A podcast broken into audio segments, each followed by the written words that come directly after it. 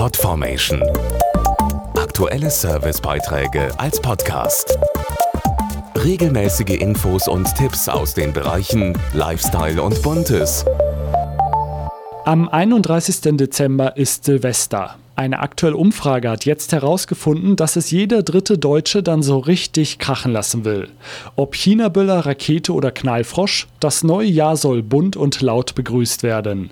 Oder wie sehen Sie das? Feuerwerk gehört einfach dazu an Silvester. Je größer, desto besser. Wenn alle zusammen da stehen und Feuerwerk gucken, also ich finde es richtig toll. Besonders bei Familien mit Kindern sind die bunten Feuerwerkskörper sehr beliebt, wie die Umfrage des Direktversicherers DA Direkt zeigt. Dazu Sprecher Bernd Engelin. Fast zwei Drittel der Familien mit drei oder mehr Kindern kauft Feuerwerkskörper. Wer dagegen alleine lebt, der lässt es deutlich weniger krachen. Wenn allerdings ein Feuerwerk gekauft wird, dann in 65 Prozent der Fälle vom männlichen Geschlecht. Frauen greifen hier deutlich seltener zu. Tendenziell wird laut bundesweiter Umfrage am meisten in dieser Region geböllert. Vor allem die Bürger im Osten Deutschlands begrüßen das neue Jahr gerne mit einem ordentlichen Feuerwerk. Und dann werden auch schon mal bis zu 50 Euro auf den Tisch gelegt. Etwas ruhiger verläuft die Silvesternacht dagegen im Norden der Republik.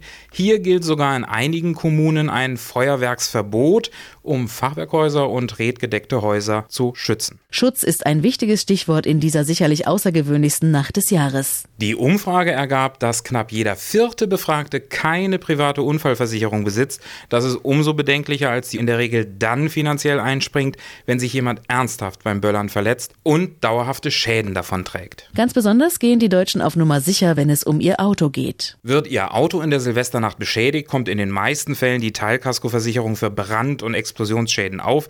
Aber so weit muss es ja nicht kommen. Um Ihr Fahrzeug zu schützen, parken 57 Prozent der Deutschen ihr Auto am 31. Dezember sicherheitshalber in einer Garage. Na dann, ein frohes neues Jahr.